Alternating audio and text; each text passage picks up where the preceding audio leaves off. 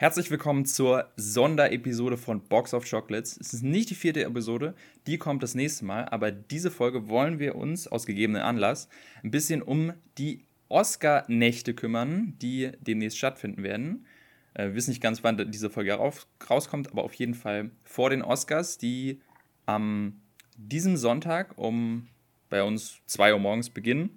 Und aus gegebenem Anlass wollen wir eben, wie schon angekündigt, die das aktuelle Oscar-Line-Up so ein bisschen durchgehen, unsere Meinungen dazu sagen, was wir von diesem Film halten.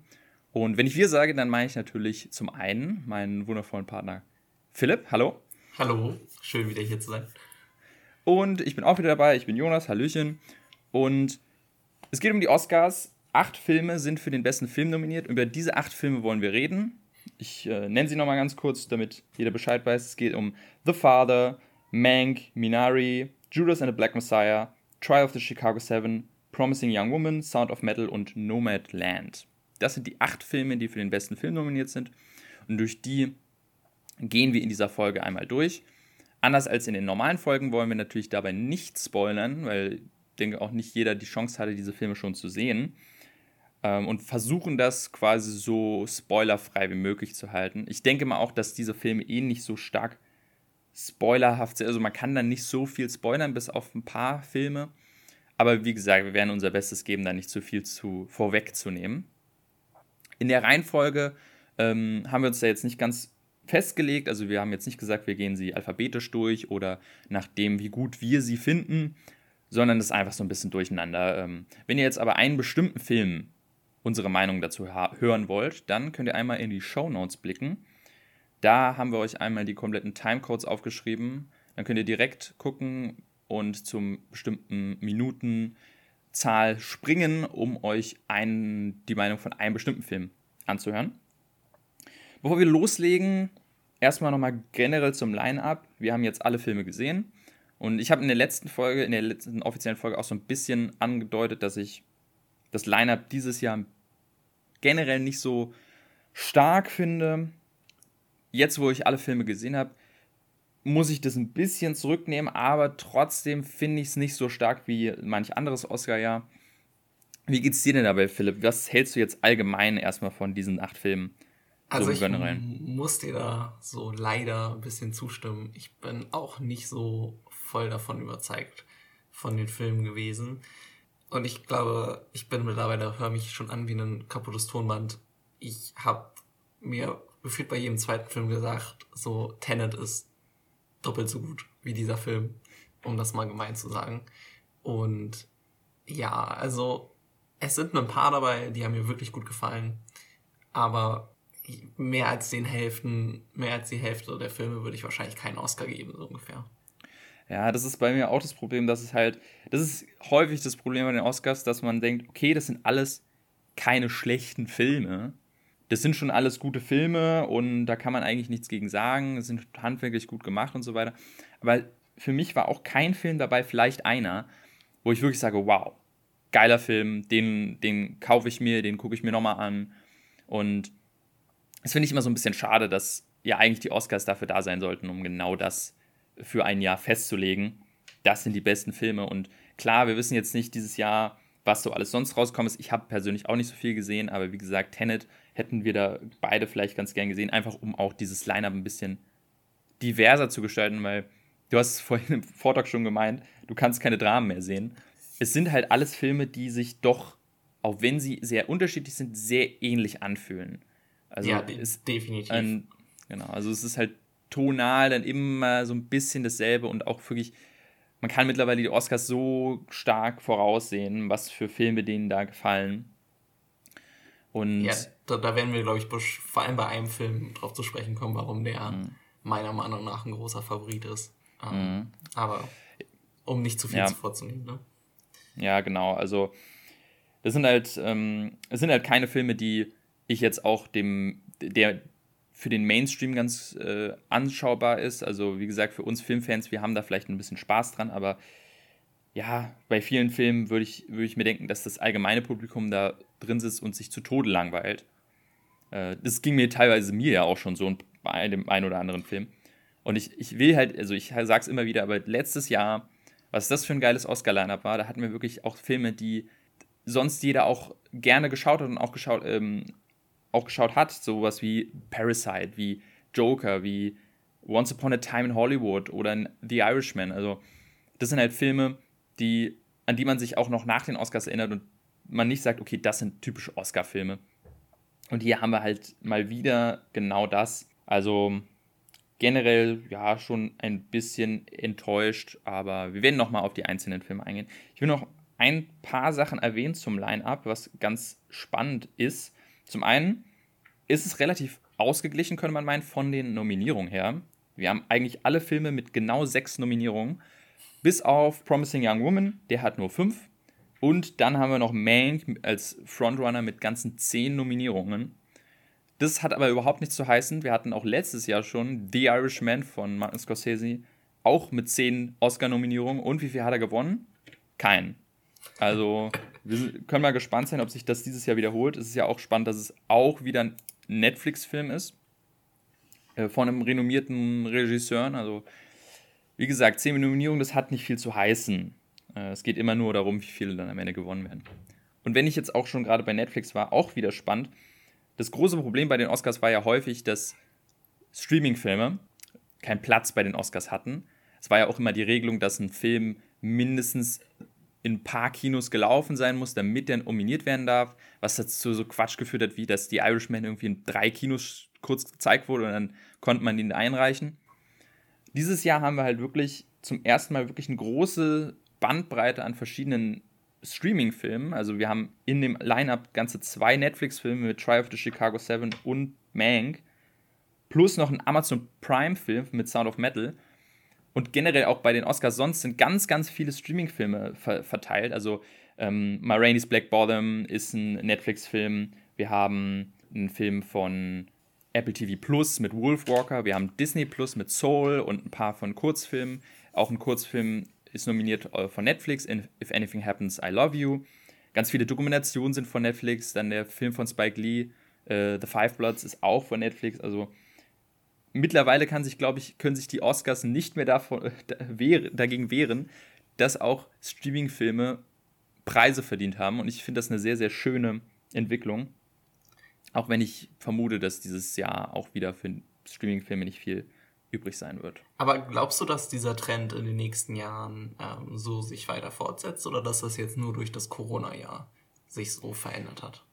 Also ich glaube auf jeden Fall, dass das ein signifikanten Teil dazu beigetragen hat, dass sie einfach keine andere Wahl hatten, um anzuerkennen, ja, okay, diese Filme konnten eben nicht im Kino gezeigt werden. Es wird, das ist schwierig zu sagen, es hängt halt auch viel davon ab, wie sich die Kinolandschaft an sich weiterentwickelt ähm, und wie lange das Thema Corona halt auch noch eine Rolle spielt. Ich könnte mir aber vorstellen, dass das ein großer Schritt auch in die Akzeptanz von, von, von Streaming-Filmen gibt äh, in, in der Academy. Dass sie einfach sagen, okay, jetzt haben wir schon mal so viele Streaming-Filme nominiert, jetzt können wir es auch nochmal machen. Also, es ging ja auch schon in die richtige Richtung in den letzten Jahren. Jetzt, letztes Jahr hatten wir auch zwei Netflix-Filme mit Marriage Story und äh, The Irishman. Aber dieses Jahr ist es halt besonders krass mit ganz, ganz vielen Film. Also ich, ich, ich bin da sehr gespannt, aber ich glaube, es geht in die Richtung. Okay, ja, also ich bin hm. da noch nicht so ganz von überzeugt, aber mal sehen. wir, werden, wir werden sehen. Aber ich, um vorwegzunehmen, ich glaube auch, dass wenig von diesen Filmen Oscars gewinnen. Aber wir sind mal gespannt. Ich meine, letztes Jahr war es auch so, dass dann, äh, oder es war auch sonst immer so, dass Streaming-Filme, die wurden dann mal Kulanz, aus Kulanz nominiert, so ein Roma zum Beispiel. Und der hat dann auch in den Kategorien gewonnen, wo man es auch nicht anders argumentieren konnte. Also zum Beispiel Roma hat gewonnen in Kamera und äh, ausländischer Film und, ähm, und Regie. Aber bester Film wollte man ihm dann doch nicht geben, weil wahrscheinlich, weil es Netflix-Film ist und hat dann Green Book nominiert äh, oder äh, ausgezeichnet. Und letztes Jahr war Marriage Story und Irishman, wie gesagt, auch total äh, unten durch. Also ich denke mal, es wird noch schwierig sein, dass diese Filme tatsächlich gewinnen. Mhm aber wir sehen sie vielleicht häufiger und ähm, ja, es äh, darf gespannt sein. So, und das letzte, was mir aufgefallen ist, ähm, was ganz spannend ist, also beziehungsweise bei dem Liner wurde sich vorher so ein bisschen beschwert, dass manche, ähm, dass, dass das Jahr sehr stark war für den, das Black Cinema. Wir haben Filme wie Ma Black Bottom oder One Night in Miami gehabt, die ähm, die sehr stark in den Predictions waren und dann keine Nominierung für das, den besten Film bekommen haben. Und der einzige Film da in dem Fall ist halt Judas in the Black Messiah. Da haben sich ein paar aufgeregt, ja, wie kann es denn sein, dass dann ausgerechnet nur einer nominiert ist. Was aber auf der anderen Seite spannend ist, wir haben tatsächlich zum ersten Mal in der Kategorie bester Regie zwei Frauen. Also es ist eigentlich sehr traurig, dass man das so stark hervorheben muss, aber es ist tatsächlich, wenn ich es richtig in Erinnerung habe, das erste Mal, dass man zwei Frauen nominiert hat. Nämlich die Regisseurin von Nomadland, Chloe Zhou, Zhao, Zhao so, und von Promising Young Woman, Emerald Fanning, äh, Fennell. Und es könnte sogar eine dritte hätte dabei sein können, nämlich Regina King für One Night in Miami, aber drei wäre dann doch zu viel des Guten gewesen. Und vielleicht sehen wir dieses Jahr eine weibliche Regisseurin, die einen Oscar gewinnt. Wäre auch tatsächlich erst das zweite Mal in der Geschichte. Zum ersten Mal wow. 2009 mit Catherine Bigelow, hat für Hurt Locker gewonnen. Und seitdem und davor nie. Und vielleicht haben wir es dieses Jahr wieder. Also schon, schon krass. So, das ganz kurz zum Line-Up vorher. Jetzt wollen wir in die Filme direkt starten. Und wie gesagt, wir wollen einfach mal so ein bisschen wild drauf los entscheiden, welchen Film wir als erstes nehmen. Ich fange mal an. Ich, ich weiß es jetzt immer noch nicht. Ich kann mich immer noch nicht entscheiden, über welchen Film ich als erstes reden möchte. Ich glaube, ich nehme. Ich, ja, doch, ich, ich entscheide mich für The Father. Okay, ja, also ich glaube, der auf jeden Fall komplizierteste Film aus der Reihe. Mhm. Ähm, es war so ein genau. Film, also kurz angeschnitten, der Film geht grundsätzlich um, um einen Mann, der dement ist und so ein bisschen das Vertrauen in seine eigene Familie verliert und nicht mehr ja. so richtig weiß, was um ihn herum passiert. Genau, also er ist dann quasi äh, gespielt von Anthony Hopkins und ähm, dann kommen dann immer wieder irgendwelche Charaktere auf, ähm, tauchen auf und erzählen ihm was und er glaubt es dann nicht, beziehungsweise sie sagen, behaupten, sie sind zum Beispiel seine Tochter und er sagt, nee, die sieht doch ganz anders aus und wir haben vorher auch eine andere Schauspielerin gesehen, die sagt, sie wäre seine Tochter und so über die Zeit verliert man immer mehr den Bezug zu, was ist eigentlich real, was ist Einbildung oder in welche Richtung geht jetzt dieser Film. Also man fühlt sich sehr stark in der Rolle von Anthony Hopkins und fühlt sich hilflos in dieser Wohnung, also in der auch dieser ganze Film spielt. Äh, das ist äh, ein Film von einem, äh, ich glaube, Österreicher, der heißt Florian Zeller und der hat auch, das ist ganz spannend, der hat nicht nur das Drehbuch geschrieben, sondern er hat auch das Drehbuch für das Theaterstück geschrieben, auf dem dieser Film basiert. Und ich finde tatsächlich, man merkt das total, dass dieser Film ursprünglich mal ein Theaterstück war. Weil es sich ja. tatsächlich wie ein Theaterstück anfühlt, was einfach abgefilmt wurde. Es spielt halt alles in dieser einen äh, Wohnung und bis auf ein paar interessante Spielereien bleiben, bleiben wir auch in dieser Wohnung. Da passiert nichts Großartiges, äh, was äh, quasi äh, der Film sich zu eigen macht. Und das ist, könnte man, könnte man sagen, auch ein bisschen der Kritikpunkt an dem Film, den ich sehe, obwohl ich den Film sehr, sehr toll finde, dass es sich eben zu wenig wie ein Film anfühlt und zu sehr wie ein Theaterstück. Ja, also es wäre jetzt gar nicht mein größter Kritikpunkt gewesen, weil ich das schon ganz, ganz witzig fand.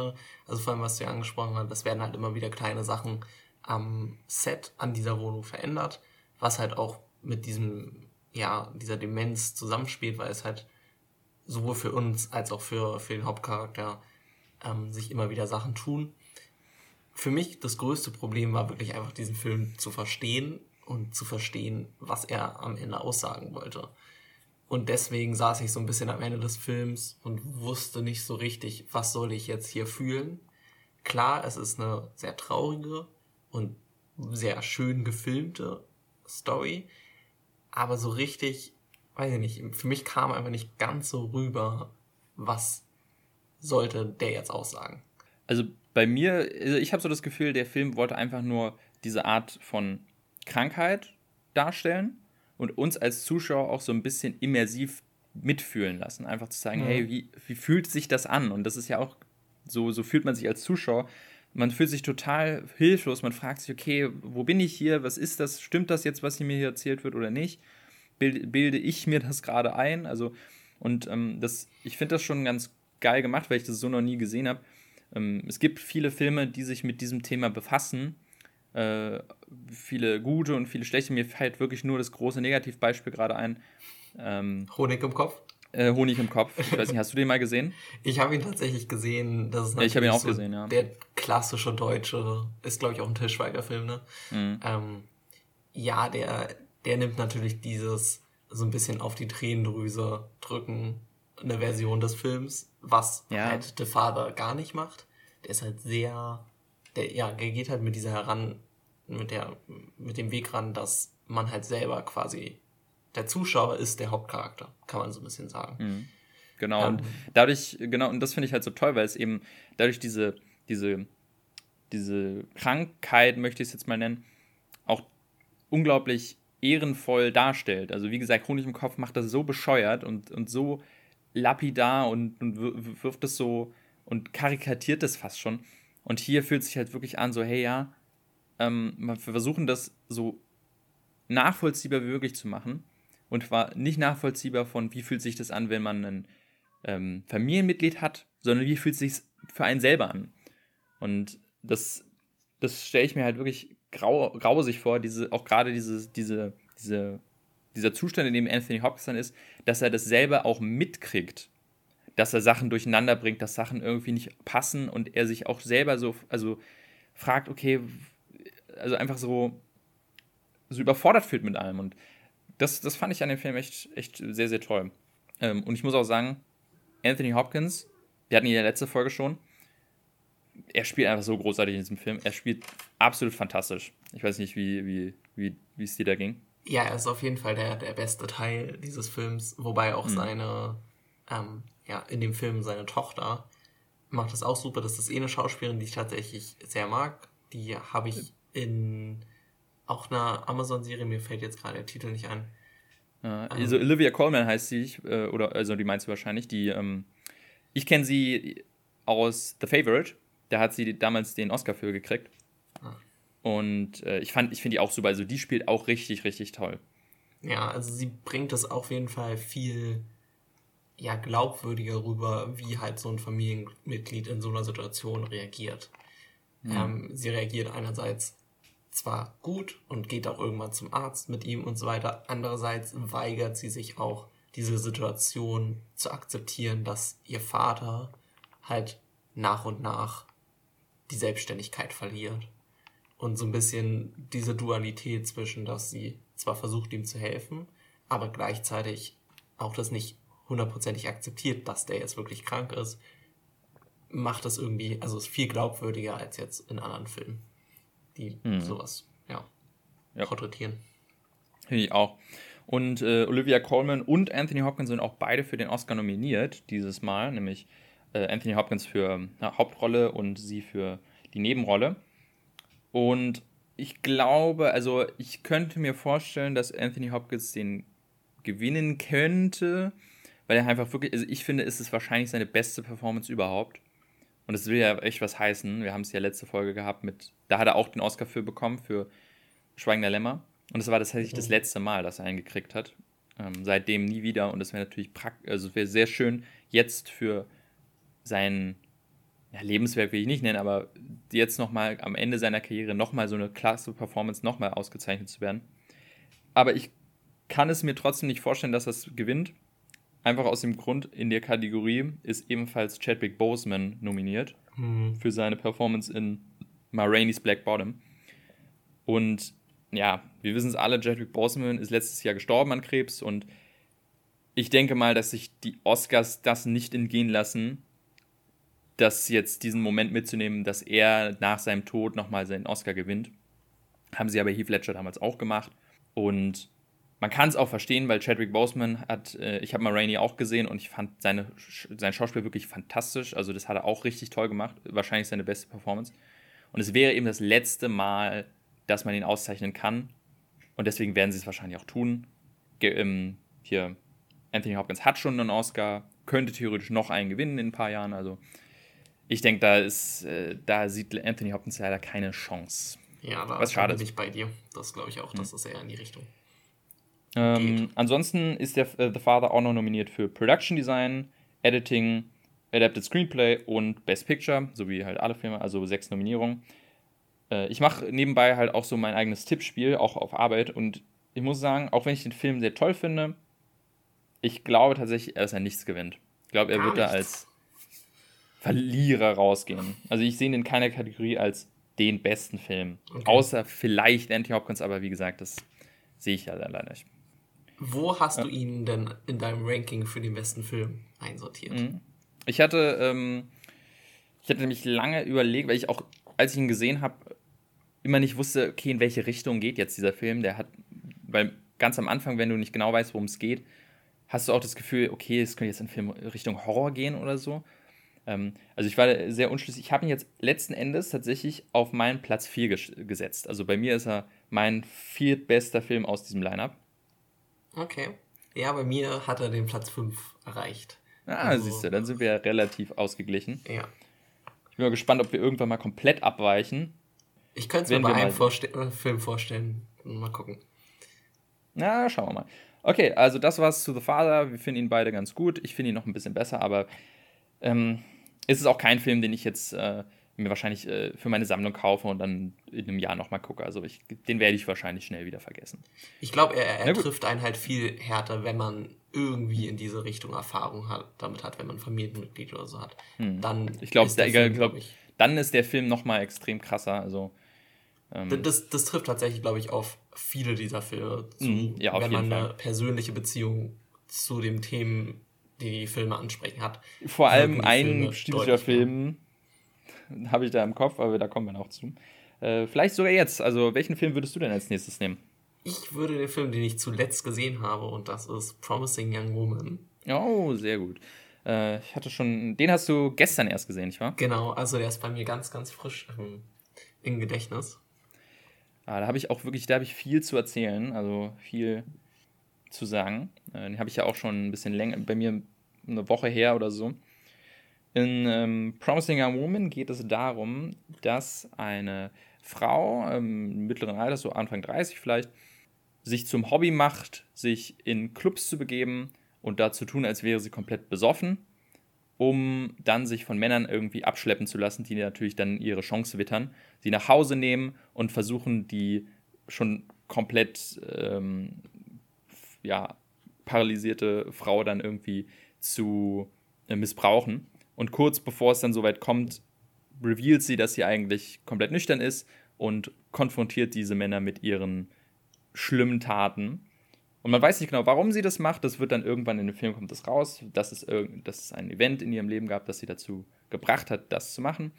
Äh, da will ich jetzt gar nicht drauf eingehen. Aber ansonsten ist es halt ein Film, der sich sehr, sehr stark mit diesem, ähm, dieser, dieser Sicht auf Frauen befasst. Und wie fandest du denn den Film, jetzt wo du ihn so frisch gesehen also, hast? Er war auf jeden Fall so der erste Film, den ich in den Mainstream fast einordnen mhm, ja, würde. Total. Ähm, weil er, die Story ist ja ziemlich straightforward. Sie ist auch mm, am einfachsten gedreht, würde ich jetzt mal, ohne das negativ zu meinen. Man kann ihr sehr einfach folgen.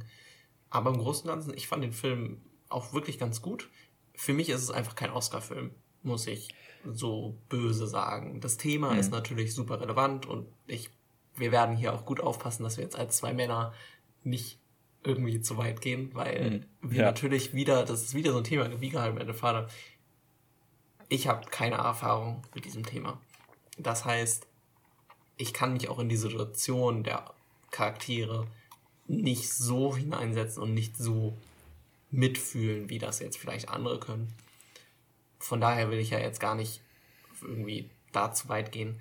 Aber man fühlt mit, man versteht die Hauptcharakterin, auch wenn sie keine sympathische Hauptcharakterin im großen Teil des Films ist. Ähm, hm. Aber Spaß macht ja. der Film trotzdem. Ja, ich muss auch sagen, was du gerade meintest, dass es kein Oscar-Film ist, das habe ich mir nämlich auch gefragt. Dieser Film wirkt so, wenn, wenn man jetzt die anderen Filme, gerade wenn du den als letztes gesehen hast und zuvor diese sieben anderen Filme gesehen hast, die sehr ernst, dramatisch sind. Und dann hast du einen Film wie Promising Young Woman, der eben sehr mainstreamig wirkt. Der wirkt wie so ein Fremdkörper. Was ich prinzipiell gar nicht so schlimm finde. Ich finde es sehr, sehr schön, dass so ein Film dieses Line-Up auch so ein bisschen diverser gestaltet und einfach so ein bisschen abwechslungsreicher. Aber ich, aber es fühlt sich trotzdem irgendwie komisch an, weil ich mir auch diesen Film anschaue und er ist bei, in vielen Sachen handwerklich einfach auch so inszeniert wie ein Film, den ich nicht bei den Oscars erwarte. Wie so ein, wie so ein, ja, es soll nicht abwertend klingen, aber wie so ein B-Horror-Movie. Ja. Und äh, das, das, das wundert mich dann schon, warum dann ausgerechnet dieser Film dann so bei den Oscars so abgeht. War ja auch, also so ähnlich habe ich mich gefühlt damals bei Get Out, obwohl ich Get Out einen besser gemachten Film finde. Mhm. Äh, da habe ich es noch ein bisschen mehr verstanden. Aber hier merkt man halt, es geht um das, es geht um ein wichtiges Thema und das ist halt wahrscheinlich auch der Grund, warum dieser Film bei den Oscars stattfindet. Und ich finde der Film halt quasi, ähm, ich finde ihn trotzdem sehr, sehr gut. Ich mochte ihn echt gerne. Und wie gesagt, thematisch äh, ist es ein wahnsinnig schwieriges äh, Minenfeld und es gibt ein paar Sachen in dem Film, die ich problematisch finde. Aber im Großen und Ganzen finde ich, schafft er schon dieses Thema gut darzustellen und auch würdig darzustellen. Oh, was ich so ein bisschen schwierig fand, ist der Charakter von Bo Burnham. Weiß nicht, mhm. äh, weißt du, wer Bo Burnham ist? Ja, ist ja ein, ein Comedian eigentlich. Genau. Ähm, hat genau, ja auch selber schon mal einen Film gemacht, auf jeden Fall. Ja, er ist, glaube ich, wirklich die problematischste Figur, weil eigentlich werden bis auf ihn zum großen Teil alle Männer in diesem Film als schlechte Menschen dargestellt. Und er sticht ja. da so ein bisschen raus. Und ohne jetzt zu viel zu spoilern, am Ende wird er halt auch als schlecht dann porträtiert. Und ja, das ist hm. genau. Genau das, genau das war mein Problem, weil es eben ja. so dieses am Ende dieses All Men are Pigs äh, Schiene fährt, die ich halt ein bisschen schade finde, dass ich finde, der Film, da macht der Film sich natürlich sehr leicht mhm. und dämonisiert dann auch ein komplettes Geschlecht. Ich kann aber trotzdem verstehen, warum der Film es macht, weil es ist halt ein wichtiges Thema und man muss sich da auch irgendwie gut, äh, man muss sich da klar positionieren gegen. Und wie, wie der Film das macht, da stehen wir auch, glaube ich, beide komplett dahinter. Es ist halt sehr extrem und äh, ich kann auch, wie gesagt, ich kann verstehen, dass ein Film dann nicht beide Seiten gleich porträtieren kann und ja. dann ist er irgendwie wischiwaschi. Aber es ist, finde ich, eine Aussage, die zurückbleibt, die finde ich ein bisschen problematisch. Also ich kann mich damit einfach nicht so ganz anfreunden. Dieses, ja, alle Männer sind gleich und darf keinem vertrauen und äh, die wollen alle nur dasselbe. Ja, also ich hatte so ein bisschen, also ich glaube, so ein bisschen hatte ich das Gefühl, dass ich da Film da so ein bisschen in der Ecke geschrieben hatte, weil man hätte fast diesen Charakter, dass er ihr Freund ist in dem Film und dass er gleichzeitig dann die Person ist, die sie quasi so ein bisschen hintergeht, indem er nicht ganz ihr die Wahrheit sagt, wären für mich eigentlich am besten, glaube ich, zwei verschiedene Charakter Charaktere gewesen. Weil so ein bisschen, sie brauchte zwar einen Punkt, der quasi ihre ganze Welt in dem Moment wieder zum Einbrechen bringt. Aber mhm. ich hatte so ein bisschen Gefühl, dass der Film sich damit so ein bisschen selber betrügt, indem er Bo Burnhams Charakter dafür benutzt. Hm. Ja, finde ich auch. Also es ist halt auch, ähm, bis zu dem Punkt dachte ich halt auch, dass der Film eher in die Richtung geht, dass die Art und Weise, wie die Hauptcharakterin, gespielt von Carrie Mulligan, quasi die Sachen macht, die sie im Film macht, dass das auch nicht gut geheißen wird, dass der Film ja. sich davon auch distanziert und sagt, nee, so ist auch nicht der richtige Weg. Aber irgendwie am Ende des Tages bleibt beim Film doch zurück, dass es sagt, ja, das war alles richtig, was sie gemacht hat. Und das finde ich halt schwierig. Das ist halt ein wichtiges Thema. Und es gibt eine Szene, wo die Hauptcharakterin, die geht zu einem, äh, zu einer Dekanin, ist es, glaube ich, also an der Uni, irgendeine äh, Direktorin oder so, geht ja hin und unterhält sich mit der. Und ich will nicht genau sagen, was da passiert, aber auf jeden Fall entsteht dadurch so ein bisschen ein Argument und ein paar Argumente von dieser Dekanin, die sie bringt. Ich muss sagen, ich fand die total nachvollziehbar und dachte, ja, eigentlich hat sie ja recht. Aber der Film liegt es so da, als wäre das so, ja, diese Denkweise ist genau das Problem. Das ist Teil des Problems. Und dann denke ich mir so, hm, ist es so leicht, ist es dann nicht. Ich kann es schon verstehen, aber es ist halt dann ja, doch ein bisschen, ist ein bisschen ambivalenter, dieses Thema. Und da macht sich der Film, wie gesagt, vielleicht ein bisschen zu einfach an manchen Stellen. Aber so richtig einen Strick draus nehmen kann ich ihm es nicht. Genau, es ist ja am Ende immer noch ein Film und keine Dokumentation. Das mhm, heißt, genau. der Film darf auch einfach Sachen zeigen, die vielleicht nicht moralisch perfekt sind, korrekt sind. So ist es halt einfach. Ähm, aber ich habe ihn trotzdem relativ weit unten in meiner Liste eingeordnet. Bei mir landet Promising Young Woman auf dem sechsten Platz. Mhm. Bei mir landet er tatsächlich auf dem dritten Platz. Oh. Äh, ich habe ihn so weit oben, weil er eben so, so frisch war oder so, so, so, so, so, so ein einfach so eine Abwechslung von diesen anderen Filmen, die mich dann doch manchmal ein bisschen gelangweilt haben. Und deswegen dachte ich mir, oh, ist es wenigstens ein Film, und das muss man ihm lassen, der spannend ist, der ist unterhaltsam, der ist manchmal sogar lustig. Und das ist eben so eine schöne Abwechslung. Deswegen, also, ist es vielleicht handwerklich gemacht und objektiv, ich weiß, das kann man nicht so richtig sagen, aber vielleicht einer der schwächeren Filme. Aber für mich persönlich hat er mir mehr Spaß gemacht als viele andere. Deswegen habe ich ihn ein bisschen weiter höher. Auch ja, was ich erwähnen muss, ähm, was ich anfangs an dem Film nicht gut fand. Und als ich darüber nachgedacht habe, doch wieder. Und zwar, der Film ist tonal sehr inkonsequent. Ne, der ist in, ein, in manchen Szenen ist er irgendwie ein Horror-Thriller und dann gibt es so Szenen, gerade in der Mitte des Films, da ist er eine Romantic Comedy. Und ich so, wow, ja. was ist das denn jetzt für eine weirde Szene? Was ist, hat er überhaupt? Und ich fand das richtig dämlich dachte mir, das ist richtig amateurhaft gemacht. Als ich ein bisschen darüber nachgedacht habe, habe ich verstanden, was der Film damit zeigen wollte, nämlich das, was der Film ja auch behandelt, was für eine Art von Thema, ist das tatsächlich relativ ähnlich auch zu, zum reellen Leben. Also ne, in einem Moment ist dein Leben total bunt, total aufregend, du bist eine junge Studentin, du bist gerade, ne, dir ist alles egal, du machst die ganze Zeit Party. Und dann passiert eine Sache, ein Ereignis ähm, und von 0 auf 100 ist dein Leben plötzlich komplett miserabel, komplett trostlos, komplett grau und einfach alles schlimm. Und genau so fühlt sich dieser Film dann an, so, so komplett aus dem Nichts. Wow, was, was passiert jetzt plötzlich? Und dadurch äh, hat das tatsächlich einen Impact. Also, äh, ich habe diesen diese Kritikpunkt halt häufig gehört, dass Leute sagen, ja, der, der Film kann sich nicht scheinen. Aber jetzt, ähm, ich kann das doch ein bisschen besser nachvollziehen als, als vorher.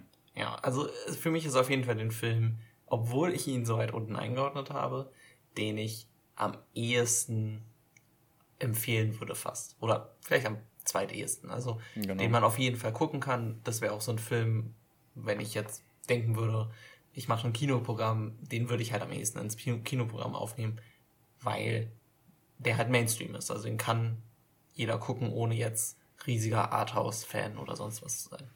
Mhm. Genau. Für, äh, genau, also da, da bin ich exakt derselben Meinung.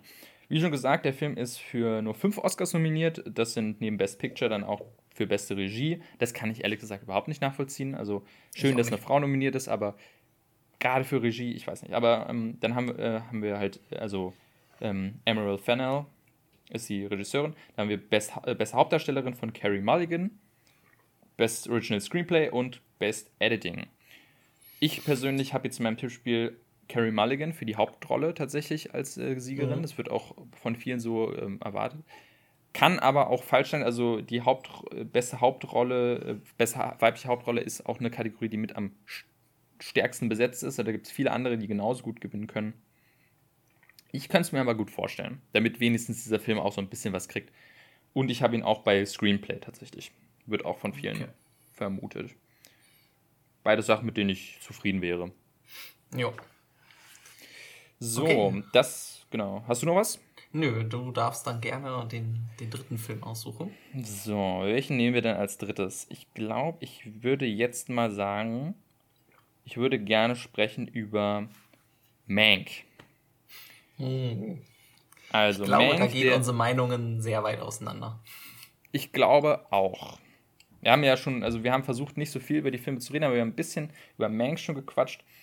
Ja, willst du einmal kurz erklären, worum es in Mank geht. Mank ist letztendlich die Story von dem Drehbuchautor von Citizen Kane.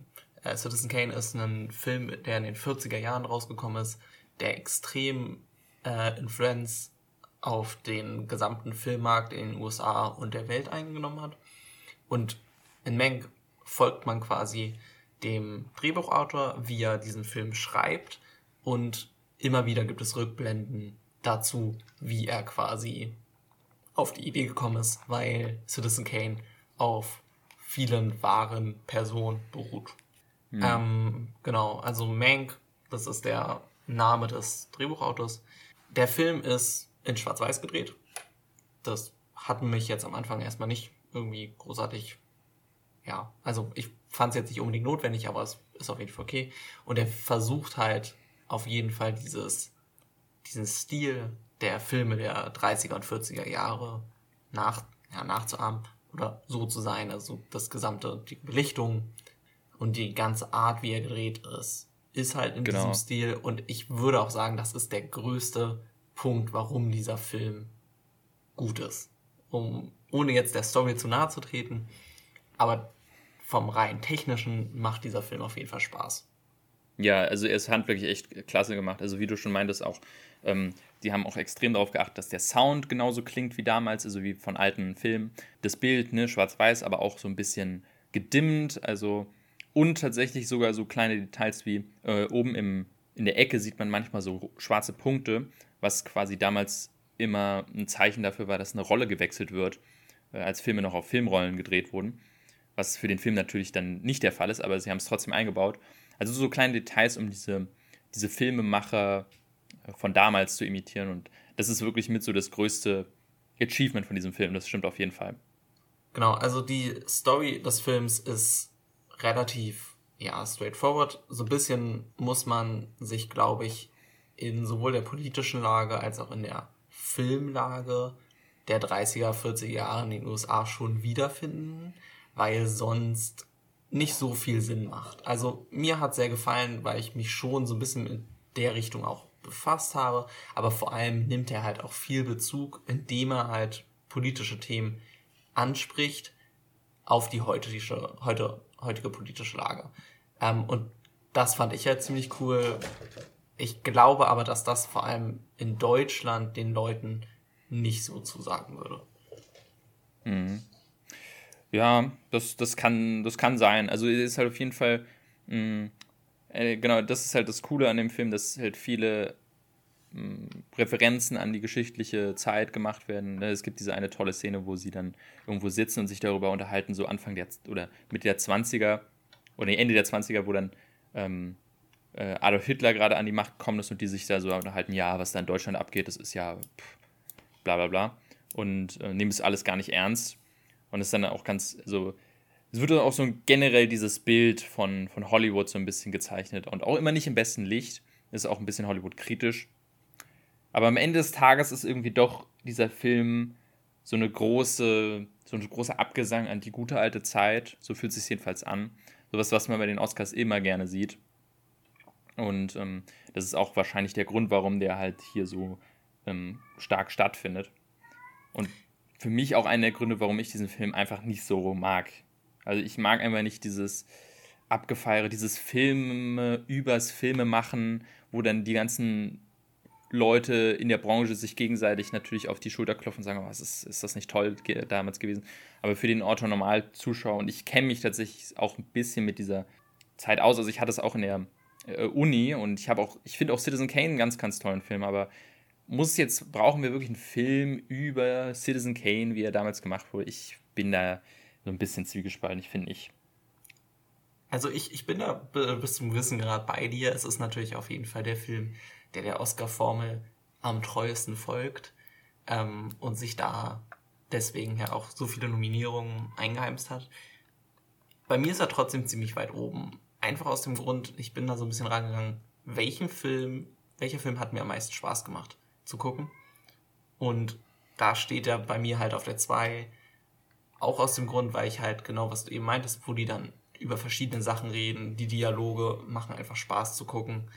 Und irgendwie, ja, so ein bisschen Nostalgie für eine Zeit, die wir natürlich selber nicht erlebt haben, aber so ein bisschen kommt bei mir schon und wieder hoch. Und ja, ich weiß nicht, mich hat der Film irgendwie dann doch erreicht auf irgendeiner Ebene. Ich, ich kann es nicht so genau beschreiben, weil objektiv er vielleicht von der Story nicht so krass ist, aber irgendwie, ja, kommt er wie mir. Ist, also für mich ist er auch ein klarer Favorit auf den Oscar, einfach weil er halt der Oscar-Formel folgt. Ja, für mich steht er auf der 2. Also, ja, also für mich steht er tatsächlich auf der 8. Ich fand ihn am schlechtesten von den Filmen. Also schlecht ist er nicht, wie gesagt, er ist ein objektiv auch wirklich handwerklich toll gemachter Film. Aber äh, anders als bei dir. Für mich hat der Film, ähm, oder mich hat der Film einfach nicht so stark mitgenommen. Ich fand ihn nicht so spannend und habe deswegen auch nicht so sehr an den Dialogen gehangen, fand es nicht so interessant, habe mich dann am Ende des Tages auch ein bisschen durch den Film durchgelangweilt, so hart es klingt. Vor allem, weil es ja von David Fincher und ein absolut toller Regisseur, der aber lange Zeit nichts mehr gemacht hat, ab, abgesehen von Serien. Mindhunter hat er gemacht und bei, ich glaube, bei Love, Death and Robots war er dabei. Aber sein Rest, letzter richtiger Film war Gone Girl äh, von mhm. 2014, also schon sechs bis sieben Jahre ist es her. Und jetzt kommt der neue Fincher-Film und es, es fühlt sich auch tatsächlich nicht so richtig wie ein klassischer Fincher-Film an. Und das war, glaube ich, ich, da haben wir es wieder mit der Erwartungshaltung. Ich habe halt irgendwie mit was anderem gerechnet und nicht mit der Art von Film und bin dadurch ein bisschen enttäuscht rausgegangen. Hm. Und habe nicht wirklich Lust, diesen Film nochmal zu sehen. Aber ich kann verstehen, also ich kann dich total verstehen. Ich glaube, es kommt halt viel darauf an, ob du das spannend findest oder nicht und dich darauf einlassen kannst. Bei mir war es eben nicht der Fall. Und ähm, aber wenn dich der Film komplett unterhält, dann ist es natürlich super. Ja, also ja. glaube ich, ganz wichtig, was wir nochmal dazu sagen, keiner dieser Filme ist auch nur annähernd schlecht. Das sind alles genau. tolle Filme, sind alle wert, sie zu gucken. Ähm, das ist ganz wichtig. Also wir üben hier jetzt vor allem Kritik auf einer ganz, ganz, ganz hohen Ebene. Das wollte ich mhm. nur dazu ja, sagen. Ja, auf jeden Fall. Ja, bei Mank, wie schon erwähnt, Mank großer ähm, Frontrunner, was die Nominierung angeht, zehn an der Zahl. Zum einen halt David Fincher ist für Regie nominiert. Wir haben die Hauptdarsteller Gary Oldman. Wir haben Nebendarstellerin Amanda Seyfield. Costume Design, äh, Musik, Sound, Production Design, Cinematography, also Kamera und Make-up und Hairstyling. Also zehn Nominierungen. Aber wie schon gesagt, das heißt noch nichts. Und ich persönlich glaube, anders als du, dass dieser Film bei diesen Oscars nicht viel gewinnen wird. Also ich glaube nur Production Design gewinnt er. Das ist auch, also weiß nicht warum, aber ähm, ich habe mir sagen lassen, dass er irgendwie jeden Production Design Os äh, Award gewonnen hat, den man so gewinnen kann und dementsprechend ist das eigentlich komplett klar. Bei allen anderen, ich, Best Picture, ich, wie gesagt, da, ich habe das Gefühl, da ist auch wieder das Problem mit Netflix, dass sie sich dann sträuben, hm, ja, Netflix, wir wissen es nicht.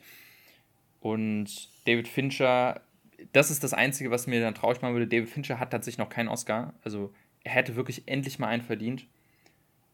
Aber auch meiner Meinung nach nicht unbedingt für den Film. Wir, also da, da wird sich gespannt, da dürfen wir gespannt sein, wie viel dann Menk tatsächlich gewinnt. Ja, also Regisseur kann ich mir auch nicht so ganz vorstellen, dass er einen kriegt. Aber ja, Fincher würde ich es gönnen, aber er hat wirklich für Social Network auch keinen bekommen, ja? Nee, tatsächlich nicht. Das war das große, der große Aufreger, fand ich auch bis heute absolut lächerlich. Da hat damals The King's Speech gewonnen. Und Tom Hooper, der, ähm, der Regisseur von dem The King's Speech. Und damals äh, dachten sie noch, ja, hier Tom Hooper, der neue äh, große Regisseur in Hollywood. Was hat er jetzt gemacht? Cats. Also da haben sie ja wirklich den richtigen rausgenommen. Ich finde auch The King's Speech nicht so den tollen Film. Also, dass damals er für äh, The Social Network, was der kommt bestimmt auch nochmal irgendwann im Podcast vor. Ja. Aber ähm, das ist so lächerlich und das ist eigentlich auch so traurig. Aber naja, was soll man machen? Genau, aber wie gesagt, Mank ist auf Netflix, das heißt, einer der einfachsten Filme auf jeden Fall zu gucken. Ich empfehle ihn. Jonas nicht ganz so, aber entscheidet selber. ja. Also es ist auf jeden Fall, sollte, kann jeder mal geschaut haben. Ähm, aber Mainstream ist es nicht und äh, ich denke mal auch für viele, die sich einfach auch nicht mit Filmhistorie für Filmhistorie interessieren, für die ist der Film halt dann wahrscheinlich eher eine, ein Schnarchfest. Ja. So wie, so wie für mich. Obwohl ich mich eigentlich für das Thema interessiere. Na gut, dann das war's zu Mank. Äh, kommen wir zum vierten Film. Äh, welcher, welchen möchtest du dann als nächstes nehmen? Ich würde dann für Nomadland mich entscheiden. Mhm. Nomadland, sehr schön. Genau, willst du kurz zusammenfassen? Mhm. Also, Nomadland geht es um eine etwas ältere Dame, gespielt von Frances McDormand, die, wie man dann ähm, erfährt, äh, aus einer Stadt kommt, wo äh, ein großes äh, Minenunternehmen oder so pleite gegangen ist und dadurch diese komplette Stadt arbeitslos geworden ist und äh, sie dann auch noch ihren äh, Mann verloren hat und all das dazu geführt hat, dass sie jetzt quasi ähm, obdachlos in ihrem Van lebt. Und die Geschichte des Films ist auch fast schon wie so eine kleine Dokumentation und verfolgt diesen Charakter, wie er einfach versucht zu überleben. Ich würde es fast sogar sagen, es ist ein Modern Survival-Film, weil es wirklich darum geht, wir be mhm.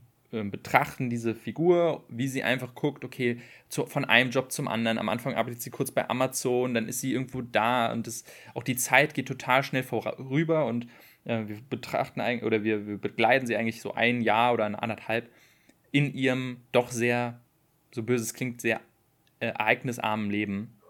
Und im Großen und Ganzen ist, es der, ist der Film so eine Art äh, Kritik an dem amerikanischen Wirtschaftssystem und dem amerikanischen Traum. Ja, also er ist auf jeden Fall eine ganz andere Art von Film. Wie du schon meintest, es fühlt sich wirklich fast wie eine Dokumentation an. Aber er ist halt so ein bisschen wieder so ein Einblick in, in ein Leben, was, wo man so weit von weg ist normalerweise. Es sind so Menschen, über die man eigentlich nicht großartig jetzt nachdenkt, zeigt aber auch so ein bisschen auch die schönen Seite des Lebens, auch wenn die vielleicht immer ein bisschen weiter auseinander liegen. Ich fand ihn relativ lang, wenn ich das so sagen darf. Das war so ein bisschen für mich der Film, einer der Filme, wo ich mich selber so ein bisschen gelangweilt habe. Ohne jetzt mhm. dem zu nahe treten zu wollen, dem Film, weil schön gemacht ist er auf jeden Fall. Er hat ein paar richtig schöne Bilder, vor allem von, halt, er spielt ja im mittleren Westen der USA. Aber so, ja, ich, ich kam nie so richtig in diesen Film rein. Hm, das kann ich nachvollziehen. Also, das ist auf jeden Fall, das ist ein Film, auf den kann man sich einlassen oder nicht. Also, es funktioniert oder eben nicht. Und ähm, wenn nicht, dann ist es halt ein sehr, es ist generell ein sehr langsamer Film, sehr entschleunigter Film. Wie ich schon gesagt, das, da passiert eben nichts. Man kann auch nichts spoilern, weil es keine, es gibt keine wirkliche Geschichte. Es ist einfach so, ähm, jetzt ist sie dort und arbeitet dort und dort und äh, dann ist sie jetzt einen Monat später arbeitet sie dort und fährt und lernt den kennen, der kommt dann aber nie wieder vor und also es ist ähnlich wie halt auch ihr Leben verfolgt das alles keinen großen größeren Sinn und äh, das, das kann für viele dann vielleicht nicht so gut funktionieren. Für mich muss ich sagen, ich finde den Film unglaublich schön. Ich fand ihn ganz, ganz toll. Ich habe mich da richtig na, wohlgefühlt nicht, weil eigentlich ist es ein sehr trauriger Film. Und ich muss auch sagen, der hat mich an manchen Stellen richtig berührt, ähm, weil es eben auch so, eine, so, ein, auch so, so ein Thema ist, mit dem man extrem wenig konfrontiert wird. Das ist ja im Grunde Obdachlosigkeit, was ich so, glaube ich, noch nie in einem Film gesehen habe, so richtig. Und aber auch dann quasi Obdachlosigkeit in Amerika. Dann wird an vielen Stellen Amerika so ein bisschen kritisiert für, dass sie diese Menschen haben fallen lassen. Und was auch toll ist an dem Film, weswegen er auch so dokumentarisch wirkt, tatsächlich sind die meisten Charaktere in dem Film auch echte, echte Menschen. Also gerade diese Nomaden, es geht ja um die Nomaden, äh, wenn sie dann äh, zu anderen fährt und dann so eine Art Kom Kommune da ähm, beitritt, das sind alles echte Nomaden und sind keine engagierten Schauspieler. Und dadurch fühlt sich das häufig so an, als wäre die Kamera einfach dabei, wie gerade einfach diese Leute leben und das ist wahrscheinlich genauso. Und dadurch fühlt er sich so echt an und so, äh, so überzeugend. Das finde ich an dem Film total toll. Ja, also ich, ich kann verstehen, aber irgendwie für mich hat er halt diesen Punkt nicht erreicht. Es gab so ein paar Situationen, wo dann eine Freundin von ihr stirbt oder so, wo ich auch dann doch emotional gecatcht wurde, aber die waren für mich einfach so ein bisschen zu weit auseinander vom zeitlichen. Also ich kann es nicht so ganz beschreiben, wie, da, wie du halt schon meintest, es ist halt ein Film, der dich entweder catcht oder halt nicht. Und für mich hat er das halt einfach nicht. Ähm, mhm. Deswegen landet er halt auch relativ tief auf meiner Liste. Bei mir ist er auf der 7. Aber es ist auf jeden Fall ein Film, der halt, also ich liebe es eigentlich bei Filmen, wenn die halt ein Thema zeigen, wo du sonst nicht mit konfrontiert wirst. Und für das ist der Film auf jeden Fall super toll. Hm. Bei mir ist er tatsächlich auf der 2. Also ich fand den echt Wirklich, wirklich schön. Ähm, aber wie gesagt, ich kann dich da total nachvollziehen. Ich muss aber auch tatsächlich sagen, äh, hier meine Prediction, ich glaube, Nomadland wird ein großer, großer Gewinner auf, bei den Oscars. Ich bin okay. der Meinung, dass, ne, wir haben die äh, weibliche Regisseurin, Chloe Zhao, die äh, in, gro in groß ähm, auch immer gelobt wird. Ich bin mir sicher, dass die den Regie-Oscar gewinnt. Und wahrscheinlich sogar den, ähm, den Screenplay-Oscar, weil sie hat auch tatsächlich, das muss man auch sagen, Chloe Zhao hat nicht nur Regie geführt, sie hat auch das Skript geschrieben und den Film selber geschnitten und produziert. Also das ist ein sehr, sehr großes Herzensprojekt von ihr wahrscheinlich. Und sogar, was auch geil ist, der Kameramann, wie heißt er, Joshua James Richards, ist ihr Lebensgefährte. Und die Kamera, wie du schon meintest, die ist auch wahnsinnig in diesem Film. Also das sind so tolle Bilder teilweise von eben einem eigentlich einem Landstrich, wo man sagt, okay, ist jetzt eigentlich nicht, oder auch so viel äh, spielt halt im, im Winter oder in irgendwelchen Steppen. Und äh, der Film schafft es trotzdem, da so tolle Bilder draus zu zaubern, aus eben so einem, so einem öden Dasein. Und deswegen glaube ich, dass der Film ähm, Kamera gewinnt, Screenplay könnte ich mir gut vorstellen, Regie und äh, hier, ihr hört es von mir zuerst, er gewinnt den besten Film, das sage ich jetzt.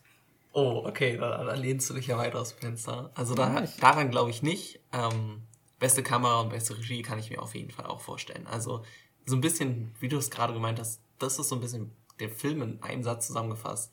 Der nimmt was nicht so Schönes und macht was Wunderschönes draus. Ja. ja. Aber es ist auch, wie, wie du schon meinst, wahrscheinlich kein Mainstream-Film. Viele werden sich da langweilen, weil sie eben eine, eine Story brauchen. Ähm, lustig, dass wir jetzt letzte Folge besprochen haben, dass ich ja eher derjenige bin, der Story braucht und jetzt so ein Film, der eigentlich keine Story hat, so in den Himmel lobe. Aber ähm, wie gesagt, das ist dieser Film, der catcht einen oder eben nicht. Und ich denke mal, für, für Mainstream-Publikum wird der nicht sein. Das glaube ich auch. Ähm, aber es, das ist ein Film, äh, ist auch kein Film, den ich mir jetzt nochmal angucken müsste. Also den hat man einmal gesehen. Und dann hat sich das. Aber, also wie gesagt, ich, ich fand das einen sehr schönen Film. So, das war's zu Nomadland. Dann würde ich jetzt mal weitermachen. Mhm.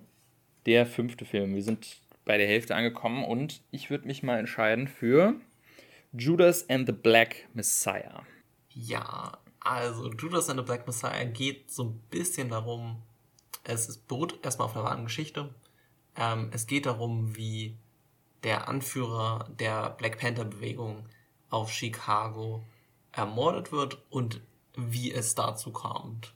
Ähm, so ein bisschen wie der Titel schon verrät, ist halt einer aus seinem eigenen Kreis, der ihn verrät. Ne, hat Judas in den, also der heißt nicht Judas, aber ja, beruht halt auf dieser Geschichte so ein bisschen und spielt halt in Amerika Ende der 60er Jahre. Ganz interessant, der hat dann auch noch eine Verbindung zu einem anderen Film, der auch bei den Oscars nominiert ist, den, über den wir dann später sprechen. Für mich war es ein guter Film, aber nicht so weit oben bei mir. Einfach aus dem Grund, dass es wieder so ein Thema war, was auf jeden Fall wichtig ist. Ähm, diese ganze Rassismusdebatte und so weiter. Für mich hat er mich halt sehr an einen anderen Film erinnert, an Black Clansman, so ein bisschen. Mhm. Und wenn ich ihn mit dem vergleiche, würde ich immer lieber nochmal Black Clansman gucken als Judas and the Black Messiah.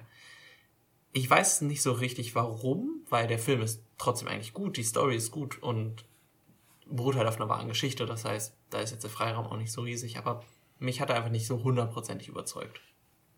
Ja, also geht mir ähnlich. Ich muss sagen, wenn jetzt Black Clansman da gegenübersteht, würde ich es genau andersrum sehen. Also ich würde mir, glaube ich, lieber nochmal Judas anschauen. Aber es, es schenkt sich nicht viel. Ich finde auch den Film, es ist ein guter Film, aber er behandelt halt ein Thema, ähm, was, und das muss ich so offen zugeben, mich auch nicht so stark interessiert. Ich bin, es ist ein sehr amerikanisches Problem und ähm, was natürlich auch für uns wichtig ist, aber ich bin halt, was das angeht, irgendwie so ein bisschen politikverdrossen und es interessiert mich einfach nicht so stark. Und dadurch ist dann auch jedes Mal, wenn so ein Film über sowas dann kommt, rolle ich so ein bisschen mit den Augen und sage, boah, schon wieder, müssen wir es wieder durchkauen. Aber natürlich ist er jetzt aktuell auch mit Black Lives Matter natürlich umso wichtiger.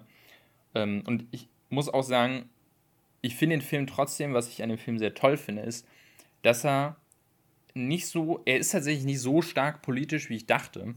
Es ist jetzt nicht ein Film über das sind die Black Panther, so sind die aufgebaut, das ist dann als erstes passiert und dann passiert das und dann passiert, also es ist nicht so eine Historienabhandlung, ähm, sondern der fokussiert sich viel mehr auf die Charaktere von Danny Kaluuya und Lakeith Stanfield, die, äh, also Judas und, also er heißt nicht Judas, aber der, der quasi die Ratte, die infiltriert wird und der Anführer der Black Panther. Und es geht viel mehr um den moralischen Konflikt zwischen dem Hauptcharakter, dass er sich jetzt äh, eigentlich dazu zugehörig fühlt, aber sie auch verraten muss. Und dadurch funktioniert der Film auch, wenn man diesen politischen Aspekt weglässt. Also er funktioniert im Grunde auch so wie ein, wie ein The Departed, könnte man sagen. So ein bisschen fühlt er sich an. Und dadurch macht er ähm, für mich dann trotzdem schon Spaß äh, zuzuschauen. Mhm. Ist auch ähm, sehr, sehr schön inszeniert und auch sehr ähm, äh, spannend. Aber ähm, wie du auch schon meinst, er hat mich dann trotzdem nicht so stark mitgenommen, dass ich ihn weiterempfehlen würde oder nochmal gucken müsste. Also es ist ein guter Film, aber das äh, viel mehr ist es auch nicht. Deswegen ist er bei mir auch so im guten Mittelfeld. Bei mir ist er auf Platz 5. Bei mir ist er auf Platz 4, also auch ja, quasi nur mit The Father getauscht, so ein bisschen bei uns. Genau, also er funktioniert als Film auf jeden Fall super. So ein bisschen, wenn man jetzt so rangeht, er hat natürlich eine politische Message. Die hat aber zum Beispiel gleich auch ein Film, über den wir noch sprechen, The Trial of the Chicago Seven, auch. Und da finde ich einfach dann Chicago Seven deutlich besser umgesetzt. Der erreicht mich einfach viel mehr. Und deswegen, vielleicht auch weil ich die halt so kurz hintereinander geguckt habe, konnte ich einfach Judas and the Black Messiah nicht ganz so weit oben einordnen oder nicht ganz so überzeugend finden, wie jetzt Chicago 7 zum Beispiel. Mm, ja, also Judas and the Black Messiah ist, ähm, ja, also abgesehen von einem fantastischen Schauspiel von Danny Kaluuya, der hier den Fred Hampton spielt, den äh, finde ich absolut toll. Ich glaube auch, er gewinnt den Oscar. Bin ich mir relativ sicher für die beste. Das kommt, also mal kurz nebenbei, was relativ bescheuert ist.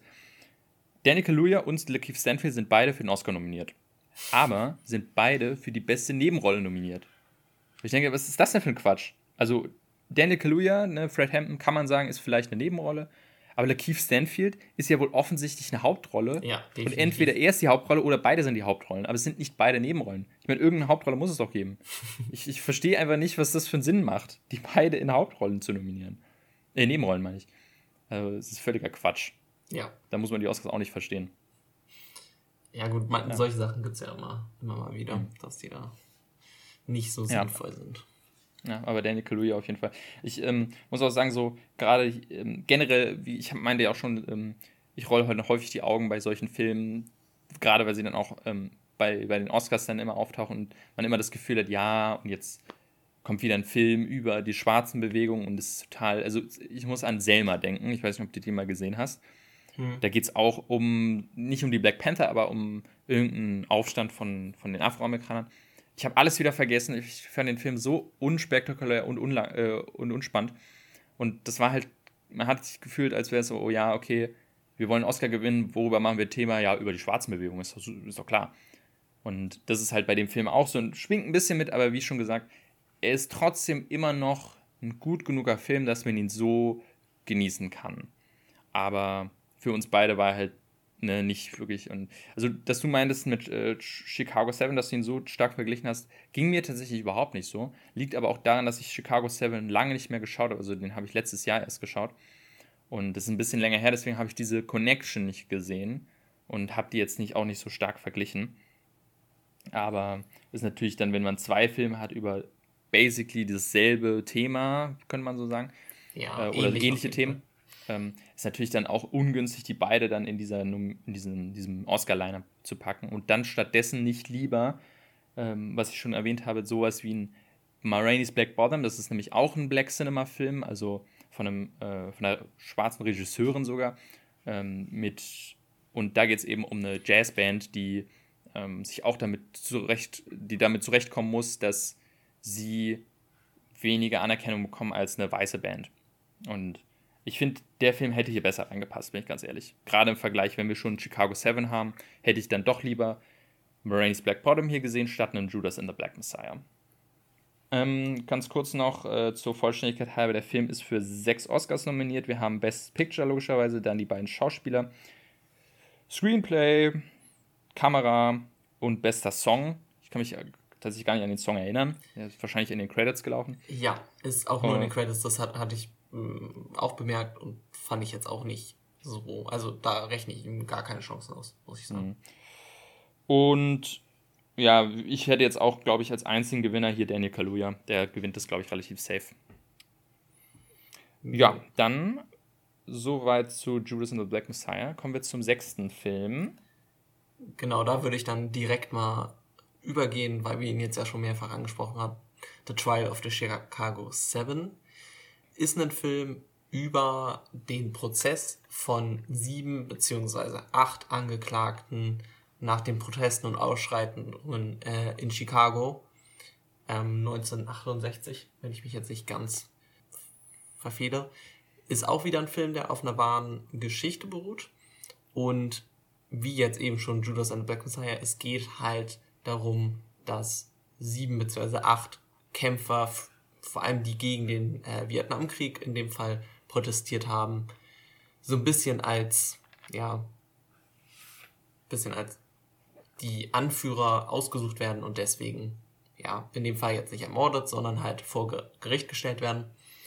Und mit, ja, im Laufe dieses Films wird halt so ein bisschen gezeigt, wie es dazu kam, dass diese Proteste so außer, ähm, aus der Wand gelaufen sind.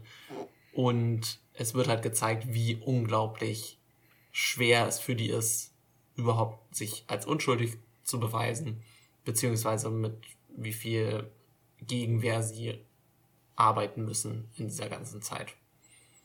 Hm. Ist wahrscheinlich auch mit der, wenn man jetzt den Vergleich nochmal zieht, der aktuell wahrscheinlich besser passendere Film, weil er ja auch noch mehr auf diesen Aspekt Polizeigewalt und Polizeikorruption eingeht. Und das ja auch ein Punkt ist, der bei Judas relativ hinten über ist, hat man das Gefühl. Mhm. Und das ist ja ein groß diskutiertes Thema. Es geht nicht so, es geht halt nicht so stark an Afroamerikaner, sondern an generell an die Protestanten. Ähm, aber wahrscheinlich ist es der aktuell wichtigere Film ja, also man kann auf jeden Fall viele Parallelen zu der aktuellen ähm, Black Lives Matter Bewegung ziehen. Eigentlich ist er halt, also man hat so das Gefühl, dieser Film könnte so fast heute passieren. Und für mich da war das absolut der Film, der mich am meisten catcht hat. Also ich fand, der hat einen richtig sauer gemacht, so ein bisschen. Es lag auch daran, dass, dass der Richter, ich weiß nicht, wie der Schauspieler hat, aber der, der Richter ist unglaublich gut gespielt, meiner Meinung nach, ähm, weil er einfach genauso dieses, diese Frustration gegenüber diesem Charakter kommt so schnell auf oder kam so schnell auf bei mir zumindestens. Es ist ein Thema, was ich für super relevant halte, ähm, was ich super rübergebracht finde, auch trotzdem nicht nur einseitig, also nicht nur sagen, hey, die Angeklagten haben jetzt recht und die sind die die richtig liegen und die anderen liegen falsch. Es wird schon so ein bisschen auch gezeigt, dass die jetzt auch keine perfekten Menschen sind. Ja, also für mich, es ist auch so ein bisschen der Film, der, glaube ich, am ehesten so ein Blockbuster-Film ist, wenn man das jetzt so sagen kann. Er hat auch ein paar Schauspieler, die man auf jeden Fall kennt drin. Und auf jeden Fall ein Mainstream-Film, meiner Meinung nach, den jeder auch gucken kann. Ja, und der auch auf Netflix ist. Also man, tatsächlich kann ihn jeder auch jetzt in dem Moment gucken äh, relativ zugänglich. Wahrscheinlich haben ihn auch ein paar schon gesehen. Wie gesagt, ich habe ihn letztes Jahr schon gesehen. Ich muss tatsächlich sagen, als ich ihn letztes Jahr gesehen habe, habe ich nicht eine Sekunde damit verbracht zu denken, ach, das ist ein Film, der könnte ja bei den Oscars stattfinden. Das ist mir überhaupt nicht in den Kopf, in den Sinn gegangen. Und als der dann, als die Nominierung rauskam und ich mitgekriegt habe, der hat ein paar Nominierungen, dachte ich so, was? Okay, ausgerechnet der. Ähm, hab natürlich dann über, überlegt, dachte, ja, gut, stimmt, macht natürlich Sinn. Wahrscheinlich, wahrscheinlich auch wieder hier, weil es ein Netflix-Film war, habe ich damit überhaupt nicht gerechnet. Also in einem selber ist auch noch dieser Bias, dass das ja wahrscheinlich der gar nicht stattfinden kann bei den Oscars. Hm. Ich muss tatsächlich sagen, ähm, das ist der einzige Film, den ich nicht dieses Jahr gesehen habe. Also er ist ein bisschen länger her und ich habe auch nicht das Bedürfnis gehabt, ihn nochmal zu sehen für diese ähm, Besprechung. Ich kann mich tatsächlich an nicht mehr so viel richtig erinnern. Also er ist mir nicht so stark im Gedächtnis geblieben. Ich, als ich ihn geschaut habe, fand ich ihn toll. Aber jetzt, wo ich auch nochmal diesen, diesen, diese ganze Zeit dazwischen habe und merke, okay, ich habe so wenig über diesen Film nachgedacht, er hat mich so wenig mitgenommen und auch so wenig hängen geblieben, habe ich ihn bei mir halt dadurch ein bisschen weiter unten, weil er eben den Test der Zeit nicht bestanden hat bei mir, dass ich sage, boah, das ist ein Film, den erinnere ich mich heute noch dran, sondern genau das Gegenteil ist der Fall. Es fehlt mir tatsächlich manchmal schwer, worum genau ging es nochmal in diesem Film. Und dadurch ähm, dachte ich mir, okay, hat er mich deswegen nicht überzeugt. Ist bei mir auf Platz 6 dadurch. Okay. Also ich glaube, bei mir hat man schon so ein bisschen rausgehört. Ähm, bei mir ist er klarer Favorit, bei mir ist er auf der 1. Bei mir ist es genauso, was du meintest, was dir gefehlt hat. Ich habe die letzte Woche gefühlt dauernd an diesen Film gedacht. Ich weiß nicht, mich hat er einfach wirklich komplett gecatcht mit diesem Thema, ähm, mit diesen, diesen Emotionen. Ja, also ich kann ihn nur weiterempfehlen. Er ist auf Netflix, wie gesagt, also guckt euch den an. Es ist halt ein Thema, was relevant, so relevant ist wie, wie noch nie gefühlt. Deswegen, Mhm. ich kann ihn Ich nur muss auch sagen, ähm, an ein paar Sachen, an die ich mich erinnern kann, ich äh, kann mich auch an den Richter erinnern und dass der sehr, eine sehr frustrierende, äh, ein frustrierender Charakter war. Ich kann mich aber auch erinnern an den Film, was ich irgendwie nicht so toll fand, war, dass er tonal dann manchmal irgendwie doch ein bisschen komisch ist und äh, also unpassenden Humor mit reinbringt, den, der mich manchmal ein bisschen rausgerissen hat. Gerade durch diesen ähm, Richter, der manchmal schon eher wie eine Karikatur wirkt. Und ich verstehe auch schon, was der Film damit versucht zu zeigen und was das, der Sinn davon war, aber ich, ich erinnere mich noch, dass ich das manchmal mir ein bisschen zu albern war. Also ich kann das verstehen, ich weiß nur nicht, wie weit der Film sich da in dem Punkt einfach an das äh, Source-Material einfach gehalten hat. Also der Richter war wohl tatsächlich so und vor allem so die Sachen wie das äh, gewisse Aussagen, die Jury da nicht hören durfte, hat er tatsächlich gemacht. Ähm, in den Endcredits steht dann auch nochmal, dass 78% der, der anderen Richter in dem ähm, Gebiet haben ihn danach für äh, unkompetent quasi erklärt. Stimmt, ja, das erinnere ich mich noch. Also es ist tatsächlich, ich weiß halt nicht, ich kann mir schon vorstellen, also wenn mir jemand sagen würde, der Film ist einfach erdacht, dann hätte ich wahrscheinlich auch eher so gedacht, ja, als ob sowas gibt's doch nicht. Das ist ein Richter, der ist ja mit einem guten Grund in seinem Amt. Aber tatsächlich soll das halt so passiert sein. Das ist schon krass. Wenn es so lächerlich ist, dass man es gar nicht glauben kann und dann feststellt, dass es, dass es wirklich real ist. Also ähm, unfassbar. Aber da, da, da ist auch wie, also ich finde, es ist trotzdem natürlich ein super Film. Und äh, wie du auch schon meinst, total wichtig. Und ich finde auch, den sollte man, den sollte jeder gesehen haben oder kann jedenfalls jeder einmal sich anschauen. Und ist auch von all diesen Filmen einer derjenigen, die am mainstreamigsten sind oder am zugänglichsten.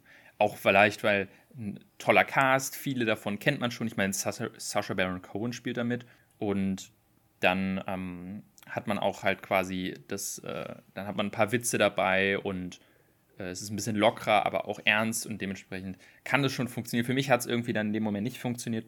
Vielleicht gucke ich mir irgendwann nochmal an, aber erstmal habe ich das äh, Bedürfnis nicht. Mm, Zur Vollständigkeit halber, er hat jetzt auch wieder sechs Oscar-Nominierungen. Best Picture, dann haben wir Sacha Baron Cohen als äh, Schauspieler, als Nebenrolle. Dann haben wir das Original Screenplay von Aaron Sorkin. Ist ja quasi ein Film von Aaron Sorkin, den, äh, der auch schon sehr viele tolle Filme geschrieben hat. Ähm, dann Best Editing, beste Kamera und bester Song. Bester Song weiß ich jetzt auch nicht mehr. Kam der im Film vor? Here My Voice heißt der. Weißt du das zufällig? Habe ich jetzt auch nicht, aber ich nehme mal an, dass wahrscheinlich beim besten Song dann Soul das sicher hat. Oder ist der nicht für besten Song? nominiert? Nee, für besten Song ist er nicht nominiert, für besten was? Soundtrack. Ich glaube, bester ja. Song habe ich irgendeinen, weiß schon gar nicht mehr, irgendeinen Film. Ich glaube, von äh, One Night in Miami habe ich, glaube ich, einen. Ich glaube tatsächlich, dass Try of the Chicago 7 bestes Editing gewinnen kann. Wo ich das Editing gar nicht so gut fand. Es ist ein bisschen sehr schnell geschnitten, aber die Erfahrung hat gezeigt, dass die Oscars sehr gerne auch mal einfach die nominieren oder die auszeichnen, die einfach das schnellste Editing haben. Ich erinnere mich nur wirklich an Bohemian Rhapsody, der ein wirklich katastrophales Editing hat, Hm. dann aber einen Oscar kriegt. Also es war absolut lächerlich. Ähm, kann sein, dass es bei Chicago 7 jetzt auch wieder der Fall ist. Ansonsten sehe ich bei anderen vielleicht noch Screenplay, Kön könnte sein. Aber ansonsten, Sacha Baron Cohen sehe ich da nicht. Wie gesagt, Daniel Kaluuya hat das Ding sicher und ja, ich denke mal, weiß nicht, glaubst du, der gewinnt besten, besten Film? Ich glaube es nicht, aber ich hoffe es. Also ich glaube, wie ich schon so ein bisschen meinte, ich glaube, Mank wird den gewinnen, persönlich, aber ich hoffe, dass es äh, Chicago 7 wird. So, alles klar. Dann das was zu Chicago 7. Zwei Filme haben wir noch. Und dann würde ich mich jetzt mal einfach entscheiden für Sound of Metal Hm. als nächstes. In Sound of Metal geht es um einen Charakter namens Ruben, gespielt von Riz Ahmed, der ein Heavy Metal Schlagzeuger ist in so einer kleinen zwei, Zwei-Mann-Band und der auch von einen Tag auf den anderen, so wirkt es jedenfalls, aber auf jeden Fall kurzfristig, sein Gehör verliert. Fast vollständig, er kann fast gar nichts mehr hören. Das fällt ihm wirklich sehr, sehr schwer. Und dann wurde halt von, vom Arzt gesagt, äh, ja, sie kriegen, sie sind fast taub. Es wird nicht mehr reparierbar sein und sie sollten aufhören, Schlagzeug zu spielen. Und der Film dreht sich halt darum, wie er versucht, mit dieser Situation umzugehen. Und dann auch quasi ein Teil von so einer gehörlosen Kommune wird, die alle dann quasi gehörlos sind und dann er, er so aufgenommen wird und dann versucht er so ein bisschen klarzukommen. Und generell muss man sagen, dieser Film, ich habe mit was vollkommen anderem gerechnet. Ich weiß nicht, wie es dir ging, aber ich habe mir über den Film gar nichts durchgelesen und ich kannte nur das Bild und den Namen. Und dachte mir, ja. ah, okay, das wird irgendwie so eine Richtung äh, Whiplash und dann irgendwie meets the Wrestler. Also es ist irgendwie so ein Charakterstudie von einem Schlagzeuger, der in einer Heavy Metal Band spielt. Und ich habe wirklich schon gedacht, oh nee, überhaupt keine Lust. Weil mit Heavy Metal habe ich absolut nichts am Hut, hatte gar keine ähm, Berührungspunkte und habe mir deswegen diesen Film auch aufgespart. Und dann irgendwann ist mir, ähm, als mir dann klar geworden ist, ah, darum geht es in dem Film. Es geht gar nicht um Heavy Metal, also so gut wie gar nicht. Ähm, hat mich dieser Film absolut weggeflasht. Ich fand den fantastisch. Also man hört es vielleicht schon raus, bei mir die Platz 1, also mein absoluter Top-Film aus diesem Lineup. Ja. Wie also, geht's dir dabei? Erstmal so ich generell? bin da tatsächlich voll bei dir. Ähm, der Titel ist, by the way, wirklich genial, weil er halt, ohne jetzt zu spoilern zu wollen, mehrere Bedeutungen oh, ja. im, im, Laufe des Films kriegt. Ähm, das ist ja ähm, total genial, das habe ich noch gar nicht, daran habe ich gar nicht gedacht, aber ja, ja, du hast vollkommen recht. Deswegen, also, da will ich wirklich nichts zu sagen, deswegen, da muss man sich, glaube ich, den Film einfach selber für angucken. Das war tatsächlich der vorletzte Film, den ich geguckt habe. Und der hat mich auch vollkommen überzeugt. Also so unerwartet und ähm, für mich der emotionalste Film, der mich am meisten getroffen hat. Wieder so ein, so ein Film bringt in eine Einblick in eine, eine Welt, die man einfach nicht kennt. Also es ist halt eine ganz andere Welt und dann auch noch die Verbindung zwischen, dass er sowohl Gehörlosheit wird, ähm, als auch eine, eine Drogenvergangenheit hat und das dann halt wieder eine Überschneidung ist, also von der ich nichts weiß so ungefähr. Ich finde, er hat richtig toll gespielt, weil vor allem ich kann mir das vorstellen, dass es super schwer ist, was zu spielen, wenn du kaum reden kannst. Also, beziehungsweise es wird ja wenig geredet in dem Film, logischerweise, mhm. wenn keiner hören kann oder weniger Charaktere wirklich hören können. Also, ja und, ja. und vor allem du immer so tun musst, als würdest du jemanden nicht hören. Das finde ich auch ziemlich schwierig. Also, das stelle ich mir wahnsinnig schwierig vor. Ja. Und ähm, was du meintest mit, äh, dass der Film auch äh, davon handelt, dass er eigentlich drogensüchtig ist, fände ich auch spannend, weil dieser Film auch so ein bisschen so das Hören auch als Sucht bezeichnet. Mhm. Also er, der Hauptcharakter, süchtig danach ist, wieder zu hören. Und quasi durch seine, seine Gehörlosigkeit dann auf Entzug, auf kalten Entzug kommt. So habe ich das jedenfalls interpretiert. Und das fand ich eine total wahnsinnig spannende Sache. Denn ähm, generell ist es ja auch ein Film, der handelt halt von einer Behinderung. Und das Tolle, was ich an dem Film finde, ist, er schafft es klarzumachen, dass es eigentlich gar nicht so eine starke Behinderung ist, wie wir vielleicht auf den ersten Blick denken. Und äh, auch ähm, eine Freundin, die ähm, studiert soziale Arbeit und beschäftigt sich sehr viel mit solchen Themen und meinte, taubstumm ist, oder gehörlos heißt es, ähm, ist eine Behinderung, die nur von außen kommt. Weil eigentlich sind diese Menschen gar nicht behindert. Wir sehen sie in dem Film. Ab einem bestimmten Punkt können die komplett miteinander äh, völlig problemlos leben. Äh, und man fühlt sich, als wäre überhaupt nichts anderes. Aber nur weil wir so unsere Leben so darauf fokussieren oder unsere, unsere Kultur darauf auf Geräusche und, und, und Ton aufbaut, ist es dann eine Behinderung. Aber eigentlich müsste es keine sein. Wenn wir zum Beispiel alle Gebärdensprache einfach lernen würden, wäre das kein Problem. Und ich finde, dass der Film das schön darstellt, eben zu zeigen, hey, nur wenn du gehörlos bist, bist du kein schlechterer Mensch oder kein nicht weniger Mensch, sondern du kannst dein Leben in, gewissen, in gewisser Weise genauso leben wie vorher. Und das ist was, was der Hauptcharakter dann eben auch lernen muss. Und wir als, als Zuschauer auch, weil der, was auch ein toller Aspekt von dem Film ist, wahrscheinlich der beste Aspekt, ist das Sounddesign. Mhm. Denn ähnlich wie bei auch The Father versucht der Film sehr stark immersiv zu sein und uns in den Hauptcharakter hineinfühlen zu lassen, indem wir auch in manchen Aspekten nichts hören oder das hören, was er auch hört und dann feststellen, ah, okay, so hört er die Welt. Und das uns deswegen würde ich auch jedem empfehlen, der Film ist ja auf Amazon. Und äh, wenn ihr, äh, deswegen könnt ihr den jetzt gucken, wenn ihr wollt. Guckt den auf jeden Fall, wenn ihr könnt, mit Kopfhörern. Das ist sehr, sehr von Vorteil und ähm, sorgt dafür, dass man diesen Film noch besser wahrnimmt. Ich weiß nicht, du hast ihn vielleicht nicht mit Kopfhörern gesehen, kann nee, ich habe ihn nicht mit Kopfhörern-System äh, ge ge gehört, aber oder geguckt.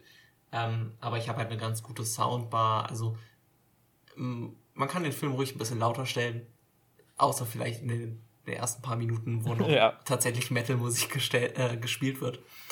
Ähm, sonst, aber genau, sonst kommt man halt wirklich noch mehr in den Film rein, wenn man halt den Sound tatsächlich hoch hat. Was so ein bisschen mhm. ironisch ist, weil natürlich nicht viel Sound da ist. Ich muss tatsächlich sagen, ich weiß nicht, wie es dir geht, aber auch wenn ich diesen Film großartig finde, ich glaube, für mich wäre der Film ein absolutes Meisterwerk, wenn sie es wirklich durchgezogen hätten, diesen Film ab einem bestimmten Punkt komplett mit diesem Sound zu machen. Dass er einfach komplett still ist. Oder so still, wie, ähm, wie am Anfang ihn, äh, wie er auch hört. Und das den ganzen Film über. Das wäre dann, glaube ich, und vor allem wäre das dann, hätte das Ende dann nochmal, glaube ich, einen krasseren Effekt, kann ich mir vorstellen. Wenn man den ganzen Film stundenlang so hört wie er und dann plötzlich, ja, ohne zu viel zu sagen, also ich kann verstehen, warum sie es nicht gemacht haben, weil das natürlich, dann wäre der Film noch untauglicher für Mainstream. Aber mhm. ey, das, wenn sie die Balls gehabt hätten, das zu machen, ich glaube, also, das wäre. Zum großen Teil ist es ja so. Es sind ja nur, ja, sie haben halt sich wahrscheinlich da ein bisschen vorgescheut, dann ein bisschen Exposition brauchten sie halt einfach. Und ich mhm. glaube, deswegen haben sie es nicht so gemacht. Aber ich finde trotzdem nimmt es jetzt dem Film nicht sehr viel weg. Ja, also klar, es ist, äh, wie gesagt, also großes äh, Kritik auf hohem Niveau, weil ich finde den Film fantastisch. Das ist der eine Film, den ich so toll finde, dass ich ihn auf jeden Fall nochmal gucken möchte. Mhm. Und ähm, er auch in meine Sammlung kommt, weil er mich auch, ich muss sagen, am ehesten persönlich irgendwie berührt hat. Aber ich fand ja. das so mit, ähm, mitreißend und häufig habe ich mir auch mich gefühlt, was würde ich machen in so einer Situation? Wie würde ich damit umgehen? Und ich, ich finde das wahnsinnig schwierig und der Film zeigt das, finde ich auch echt toll. Also es ist auch ein, kein großartiger Storyfilm, muss man aber auch dazu sagen. Es ist wirklich ein sehr langsamer Film, mhm. der einfach zeigt, okay, wie geht man mit so einer Situation um und wie lebt man dann in dieser Kommune. Und ähm, auch, auch toll, was mir gerade einfällt, ähm, dass der Film auch anfangs, wenn er in diese Kommune kommt, dann zum Beispiel die ganze Gebärdensprache nicht untertitelt für uns, und wir uns dadurch dann nämlich auch so fühlen wie er, der keine Gebärdensprache kann und dann plötzlich in dieser Gruppe von Leuten, die genauso sind wie er, plötzlich halt ein Fremder ist erstmal und gar nichts versteht und alle fuchteln mit ihren Händen rum und er, genauso wie wir als Zuschauer, stehen da und denken sich, was, was geht hier ab? Wir verstehen überhaupt nichts. Und dann irgendwann ähm, die Gebärdensprache lernt und dann Teil dieser, dieser Gemeinschaft ist. Also ich finde das eine, eine sehr, sehr schöne Darstellung davon, von dem Ganzen. Ja, also ich bin da ganz bei dir. Bei mir landet er ja nicht ganz, ganz oben, aber auf der 3 habe ich ihn. Also, ich weiß nicht, besser Film, glaube ich, wird er nicht bekommen. Nee, Einfach weil er dann doch ein bisschen zu nisch nischisch ist, wenn man das so sagen kann. Ja. Aber hoffentlich bestes Sounddesign, wenn er da nominiert ist. Das also. ist, glaube ich, also wenn das nicht, dann ist völliger Quatsch. Ja. Ähm, das, das wäre ziemlich lächerlich, wenn er nicht besten Sound gewinnt. Kurze Side Note: äh, Dieses Jahr zum ersten Mal sind beide Soundkategorien zusammengefasst worden. Es gibt nicht mehr Sound Mixing und Sound Editing, sondern nur noch Sound, was ich äh, ganz gut finde oder verstehen kann. Und wenn man Sound an sich natürlich betrachtet, ist natürlich gibt es keinen Film, der das besser ähm, einen besseren Sounddesign hat als wie der Name schon sagt Sound of Metal. Also das sollte klar sein. Ja. Ansonsten hat er noch eine Nominierung für die, den Hauptdarsteller Riz Ahmed den ich sehr, sehr mag. Äh, war auch in Star Wars äh, Rogue One hat man ihn gesehen. Und, ähm, aus Four Lines kenne ich ihn persönlich ganz gut. Und ich glaube nicht, dass er gewinnt. Mhm, aber ich finde es schön, dass er hier nominiert wurde. Äh, Paul Racy als Nebendarsteller, das ist der, äh, der, der Leiter dieser Gemeinschaft, finde ich auch sehr schön ge geschauspielert. Ja, äh, Drehbuch, Original Screenplay und äh, Best Editing. Best Editing könnte er noch gewinnen, mhm. könnte sein. Aber ich glaube, er kriegt nur den Sound-Oscar. Ja, da, da bin ich bei dir. Aber ein bisschen schade, weil irgendwie der Film doch als einer Film irgendwie mehr verdient hätte. Aber es liegt dann in den Kategorien, wo er nominiert ist, einfach, dass er dann doch starke Konkurrenz hat. Hm, ganz genau. Aber auf jeden Fall, ich glaube, wenn man jetzt unsere äh, Ranking zusammenrechnet, wahrscheinlich für uns beide der beste Film ähm, insgesamt. Ja. Und das ist auch ein Film, ich würde ihn halt wirklich jedem empfehlen. Guckt ihn euch an. Das, äh, und man kann ihn sich leicht angucken, weil er auf Amazon Prime dabei ist. Ähm, ja, das so weit zu Sound of Metal. Jetzt bleibt nur noch ein, ja genau, jetzt bleibt nur noch einer übrig. Ähm, so ein bisschen habe ich mich vor dem Film gedrückt, wenn ich ehrlich bin. Ja, ich auch. Äh, der letzte ist Minari. Es ist so ein bisschen, also es ist eine, ein semi-biografischer Film über den äh, Regisseur Lee Isaac Chung.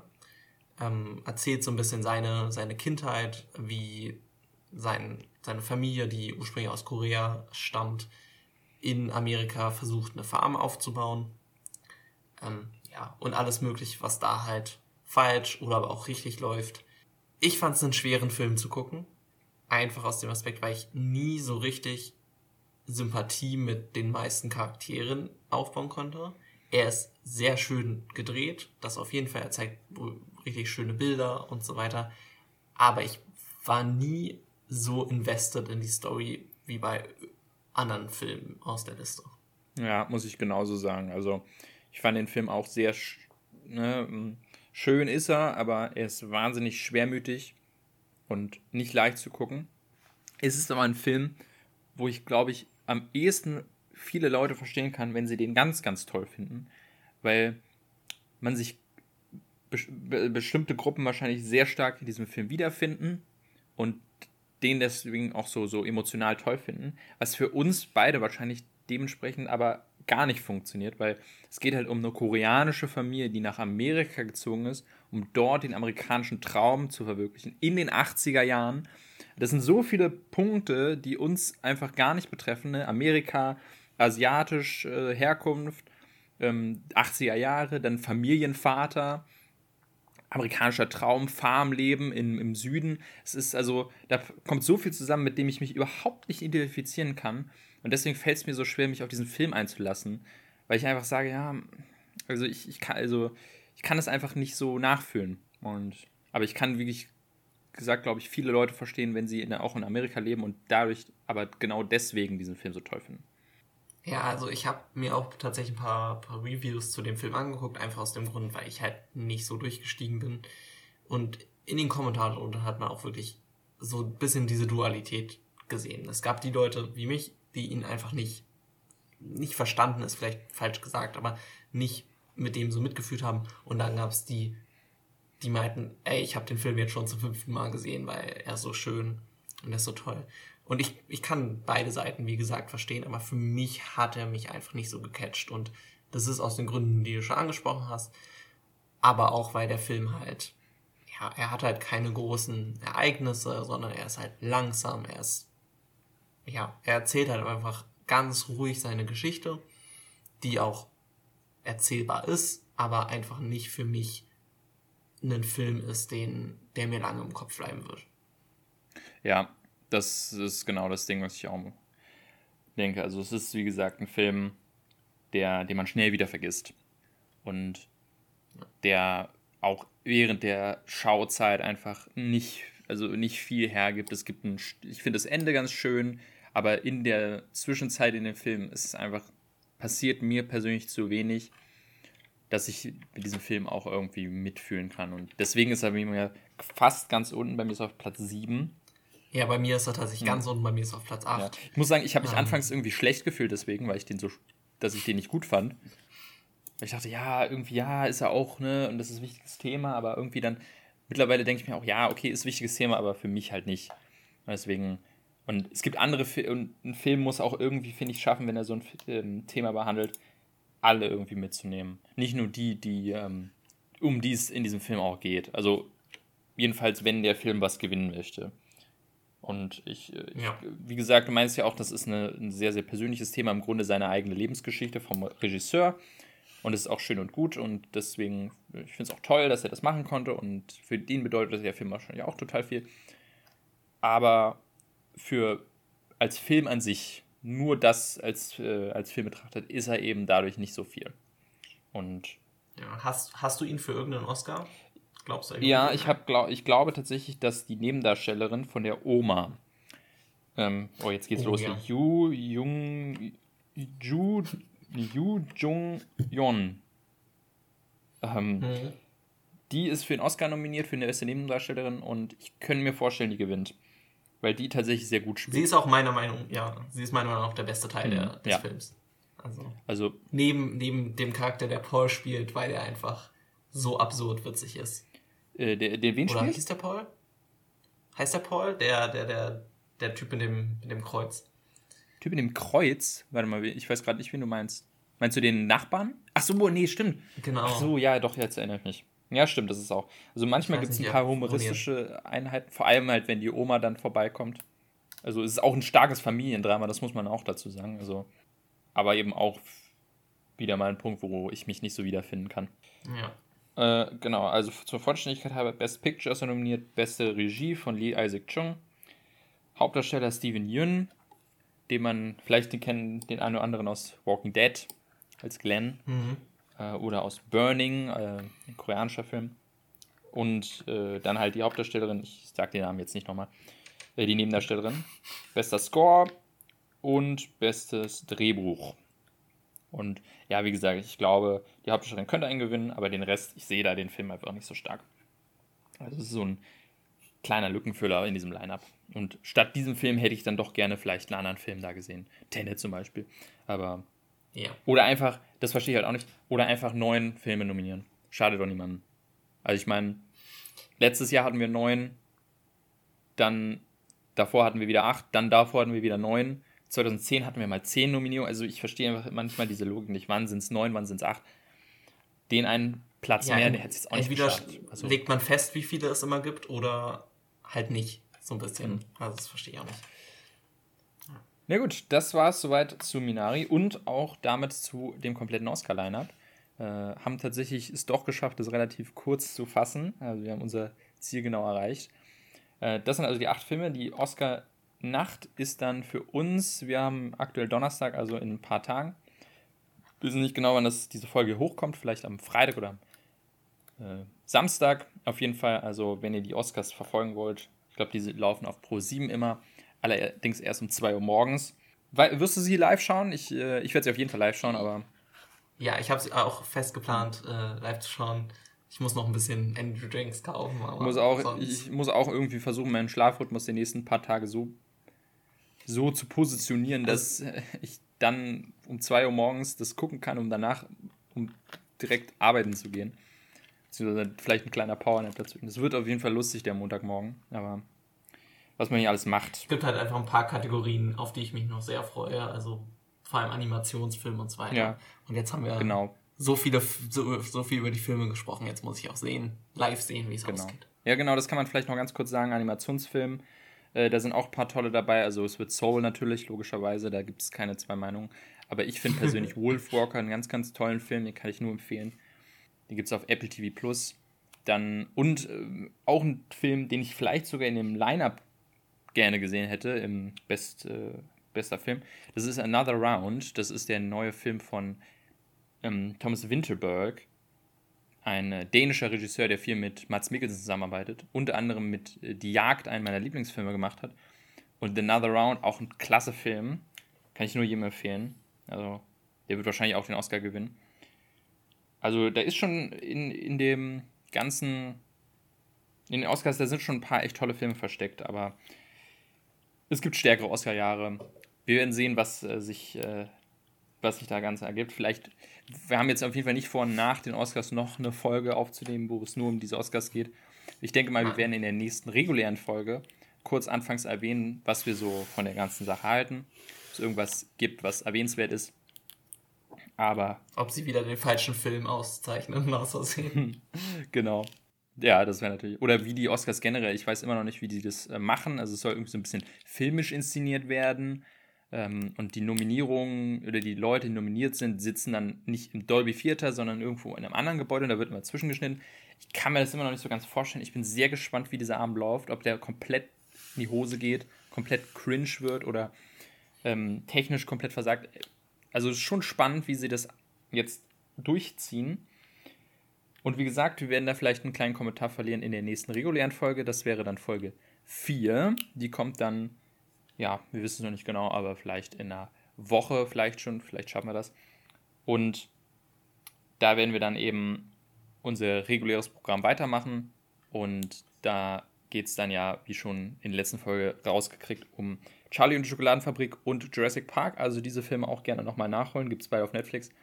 Für die nächste Folge. Ansonsten, wenn du nichts weiter hast, würde ich das äh, damit dann beschließen. Wir freuen uns beide auf die Oscars und aber auch auf die nächste Folge. Somit ähm, viel Spaß mit den Filmen und viel Spaß bei den Oscars. Macht's gut. Ciao, ciao. Bis dann.